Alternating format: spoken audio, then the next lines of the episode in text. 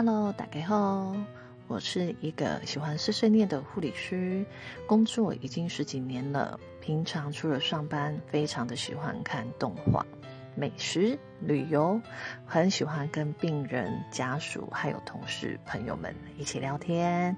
那使用 Podcast 来分享一些日常生活所发生的事情，其实算是有一点临时起意，也就是在刚刚。大概两三个小时前，和宿舍的楼友们提到说，最近就是有在听 podcast 的习惯。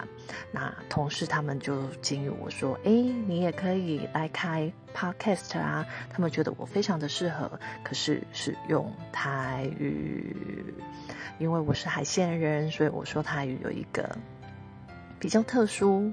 不同于别人的海口腔，而且老师说，我的台语并不是非常的灵邓，所以听起来又会更特别不一样。他们都觉得很好笑，可是我觉得我说的非常的标准。你讲对不对？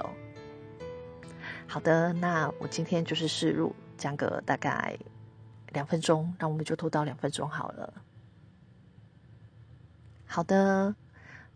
时间么高啊，那高家都跟你讲再见喽。